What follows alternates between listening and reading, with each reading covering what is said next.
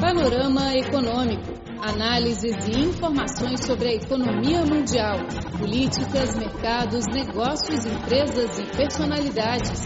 Tudo no Panorama Econômico. Olá pessoal, sejam bem-vindos a mais um Panorama Econômico. Aqui é Flor Belago, diretamente de Beijing. O alívio da pobreza tem sido um duro trabalho do governo chinês. Em dezembro de 2014, durante a Conferência Central de Trabalho Econômico, o conceito de precisão no alívio e erradicação da pobreza foi apresentado claramente.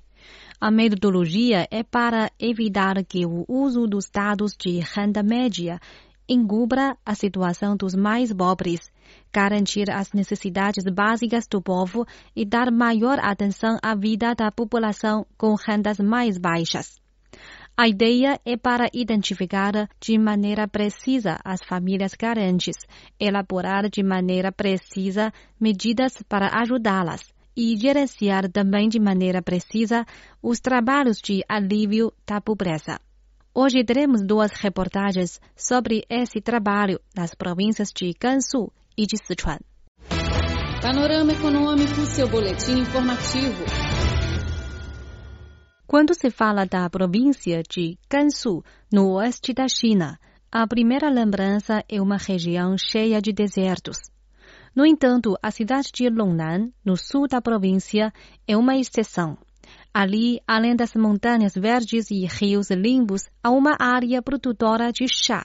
Nos últimos anos, a política de Internet Plus e o comércio eletrônico foram incorporados em Longnan ajudando no alívio da pobreza dos agricultores locais. O distrito Wenxian da cidade localiza-se na junção de três províncias, Gansu, Shanxi e Sichuan. Ele foi estabelecido como região prioritária para aplicar a política para o alívio da pobreza em 2011.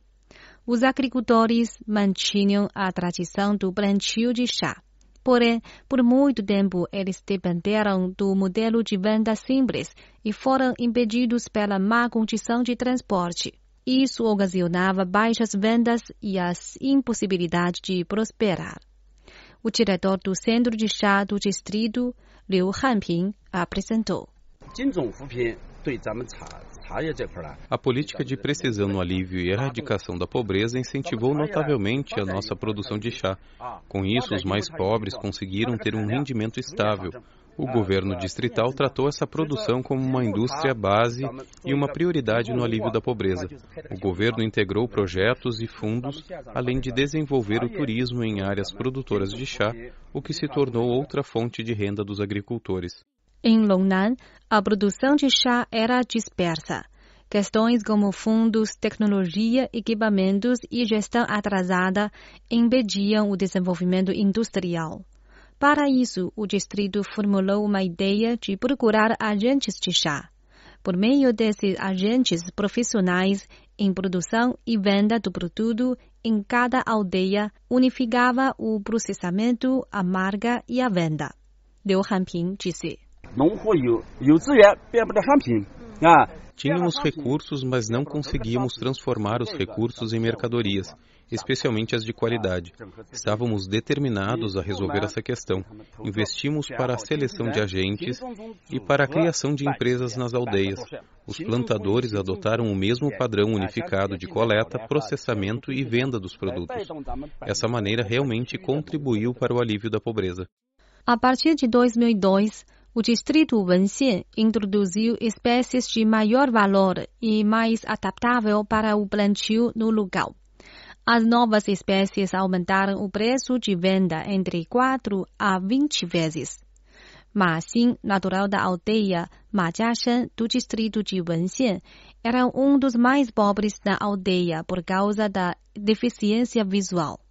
Antigamente, os chás plantados por sua família, composta por cinco integrantes, custavam entre 400 a 600 yuans por quilo, contabilizando uma renda anual de cerca de 20 mil yuans.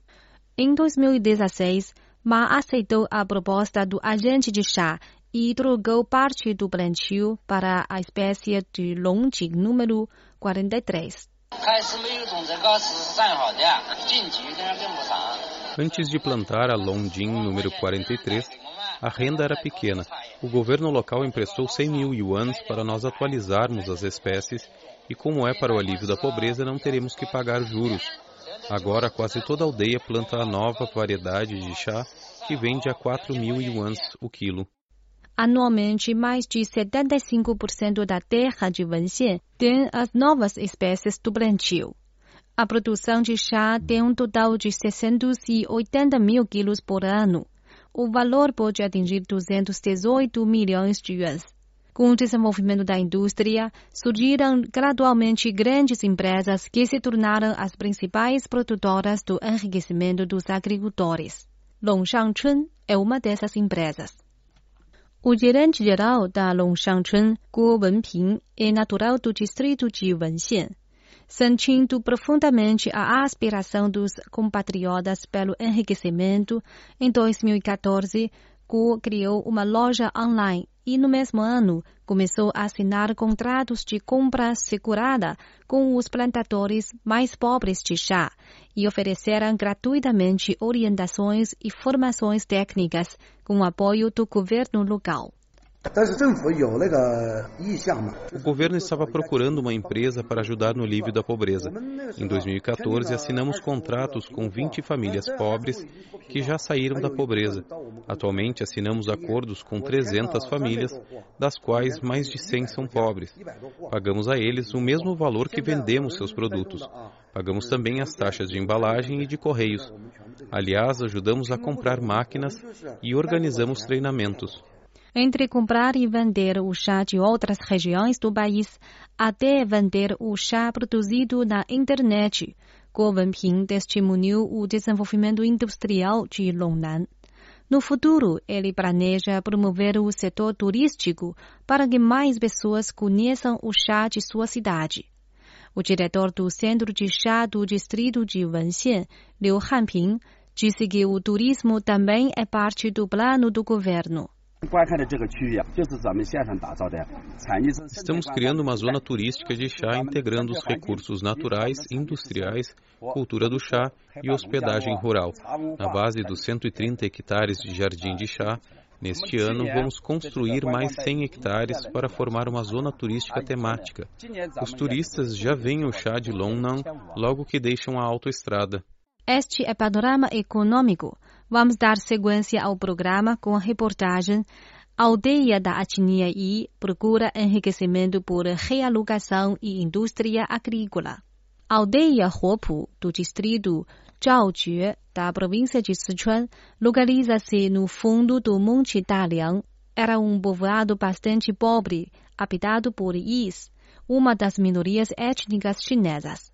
Graças à política do governo de realocação, os aldeões deixaram a antiga área em novembro de 2016, onde era frequentemente atingida por desastres geológicos.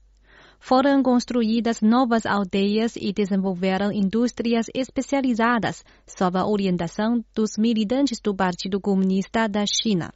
A previsão é de que toda a aldeia sairá da pobreza no final deste ano. Hoje vamos saber o caminho rumo ao enriquecimento da aldeia Huopu. Antes da realocação, os aldeões de Huopu viviam em casas de adobe danificadas. Homens e gados viviam juntos. A condição de residência e de saúde era ruim. Aliás, limitada pelo mau ambiente geológico, a fonte de renda das pessoas era única. Os lugares levavam uma vida bastante pobre.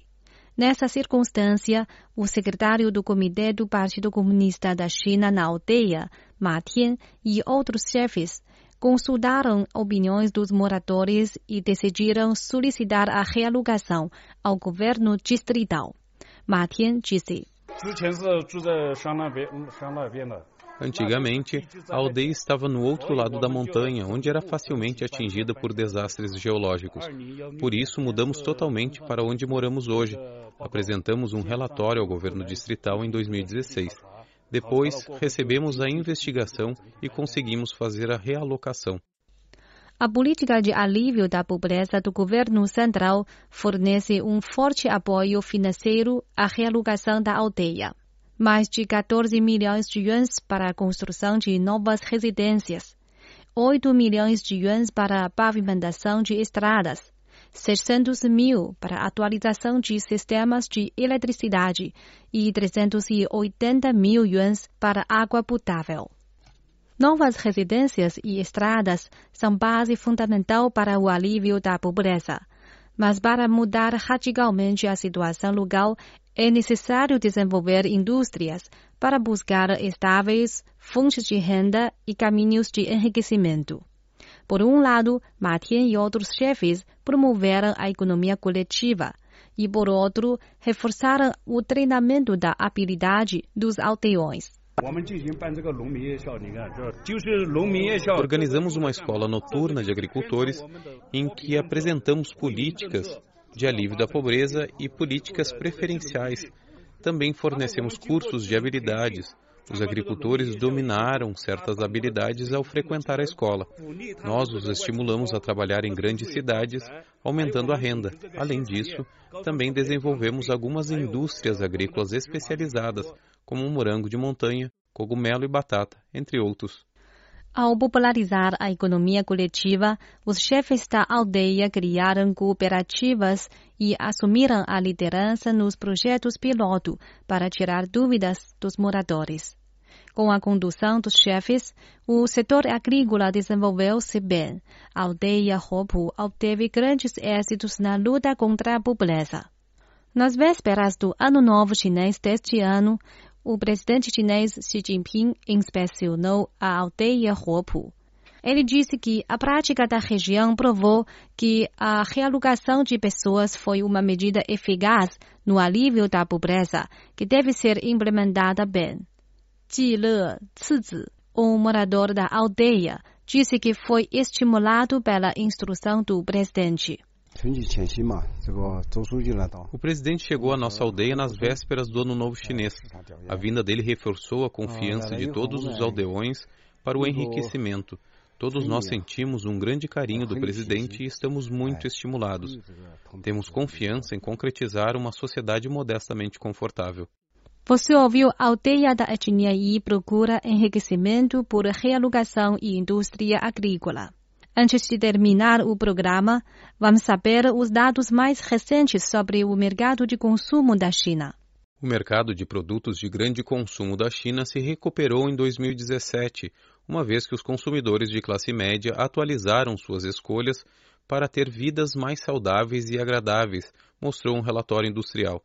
O valor total do mercado cresceu 4,3% em 2017, ante os 3,6% de 2016 de acordo com o sétimo relatório anual de consumidores da China, divulgado pela empresa de consultoria Brennan Company e o observador de comportamento de compra Kantar World Panel, o resultado apresenta pela primeira vez um crescimento nas vendas mais rápido que no ano anterior, desde 2012. De shampoo sem silicone a suco integral, que é mais natural e nutritivo, consta no relatório que os consumidores chineses estão gastando mais em produtos de alta qualidade que proporcionam benefícios à saúde ou elevam seus estilos de vida graças ao aumento de renda familiar disponível. Segundo o gerente geral da Kantar World Panel e coautor do relatório, Jason Yu, o documento mostra um número crescente de categorias de bens de grande consumo que são impulsionadas por um movimento em direção a produtos premium e a crescente sofisticação dos consumidores chineses. Satisfação, saúde bem-estar, estilo de vida e presentes foram os principais impulsionadores da tendência em direção aos produtos premium. O relatório também mostrou que as vendas do comércio eletrônico representam cerca de 10% do mercado de grande consumo, duas vezes mais que dois anos atrás, enquanto o crescimento do mercado online está mudando as grandes cidades para pequenas e médias, Enquanto isso, as marcas locais cresceram 7,7% em 2017, contribuindo com 98% do crescimento do mercado, enquanto as marcas estrangeiras aumentaram apenas 0,4% em 2017. Mais uma vez, em uma base agregada, as marcas estrangeiras perderam participação do mercado para as marcas locais. Caro amigo, o panorama econômico de hoje fica por aqui. Sou Flor Belagor. Obrigada pela sua sintonia. Até a próxima semana.